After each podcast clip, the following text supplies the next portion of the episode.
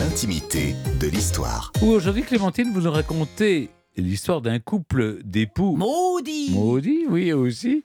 La reine Draga de Serbie et son mari. Toute cette histoire, c'est ce que vous allez retenir de façon urgente, naturellement, c'est une histoire de mésalliance. Parce que quand le jeune roi de Serbie veut épouser sa Draga, euh, le peuple serbe euh, est furieux parce que rien ne va dans ce mariage. D'abord, Draga, elle n'est pas noble, elle vient d'une famille de notables de province. Son père n'est qu'un simple préfet, déjà, faute. Ensuite, elle a déjà été mariée. En 1883, un ingénieur tchèque dont elle s'est retrouvée veuve trois ans plus tard. Bon, elle y est pour rien, la malheureuse, mais enfin, épouser une veuve pour un roi, c'est pas top. Et puis, à la mort de son mari, pour vivre, elle est devenue dame de compagnie de la reine. Et c'est dans ce contexte que Alexandre, le futur roi euh, de Serbie, est tombé amoureux d'elle. Euh, en fait, il était très jeune quand il la voit pour la première fois, mais quelques années plus tard, il est en villégiature chez sa maman à Biarritz. Et là, eh ben, il tombe Sa amoureux. maman, qui était la célèbre reine Nathalie de Serbie. Du coup, il y a quand même une grosse J'ai différence. l'impression qu'il y a quand même papa et maman qui font l'histoire là.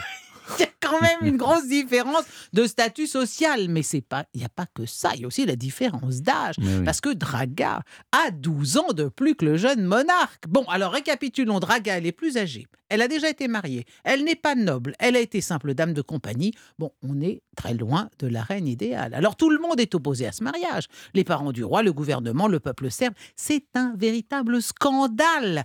Et le ministre des Affaires étrangères rend visite au métropolite de Belgrade, qui est- qui n'est autre que le chef spirituel de, orthodoxe, et il lui dit écoutez, il faut absolument que vous refusiez de bénir ce mariage. Il n'est pas question que ça se fasse. Et Alexandre apprend ça, lui il veut l'épouser sa draga, il va aussi voir le métropolite, il dit dites donc, hein, si vous refusez de bénir mon mariage avec draga, eh ben moi c'est pas compliqué, j'abdique. Bon, alors évidemment, euh, euh, c'est mal parti, mais et en signe de protestation, ça a été quand même très loin. C'est que tout le gouvernement serbe a démissionné en disant on ne veut pas de ce mariage. Et finalement, l'issue heureuse, si l'on peut dire, viendra de l'intervention du tsar Nicolas II qui accepte d'être le témoin d'Alexandre. Et donc, ça donne une sorte d'imprimature impériale d'un voisin puissant sur ce mariage. Et donc, le, le mariage se fait. Alexandre épouse sa draga le 5 août 1900. Mais enfin, cette union impopulaire affaiblit sa position dans, dans son royaume. L'opinion publique, je le disais, est vent debout contre le mariage et, et ne tarde pas à faire de Draga le bouc émissaire de toutes les difficultés traversées par le pays. Un premier scandale va venir euh, euh, de son mensonge, Draga, parce qu'elle prétend être enceinte alors qu'en fait, elle ne peut pas avoir d'enfant. Et la Serbie, à l'issue de cette histoire, est la risée de l'Europe. Les trois années qui suivent ce mariage tout à fait désavoué par l'ensemble du pays et qui précèdent l'assassinat des souverains sont une période de très grande instabilité politique au cours de laquelle le malheureux Alexandre, il adopte une nouvelle constitution, puis il l'abolit, puis il la restaure. Le pays est en plein chaos politique. Alors vraiment, je vous mets au défi de suivre ça de près. Il y a, guère que Stéphane pour connaître ça par cœur. Et, euh, et puis en plus, euh, Alexandre de Serbie, il hésite beaucoup. Est-ce qu'il doit, est qu'il doit faire alliance avec la Russie? Est-ce qu'il doit avec l'Autriche-Hongrie? Grave question. Alors voilà comment un groupe d'officiers nationalistes membres de la main noire, une société secrète. J'adore ce genre de truc.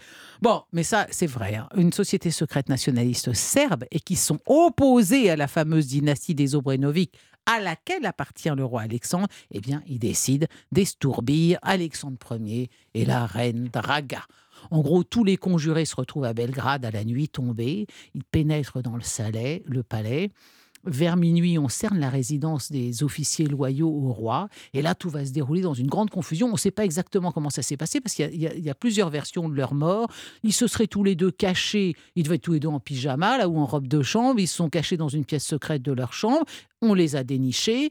Les conspirateurs dé- déchargent leurs pistolets sur eux. Bon, première version. Autre version, le roi est assassiné à coups de couteau. Il se jette par la fenêtre. Et là, il s'accroche à la fenêtre. Et alors, on vient lui couper tous les doigts pour qu'il lâche le bord de la fenêtre. Bon, hein, quoi qu'il en soit, ils sont tués tous les deux. Ils sont passés par la fenêtre, en effet. Et il y a même une version, alors là, tout à fait douteuse, me semble-t-il, qui prétend qu'ils auraient atterri sur un tas de fumier. Est-ce que vous croyez ça, Stéphane, qu'il peut y avoir un tas de fumier sous la fenêtre d'un roi? Eh ben moi non plus, j'y crois pas du tout. Faut pas nous la faire à nous, hein Pas de tas de fumier sous les fenêtres.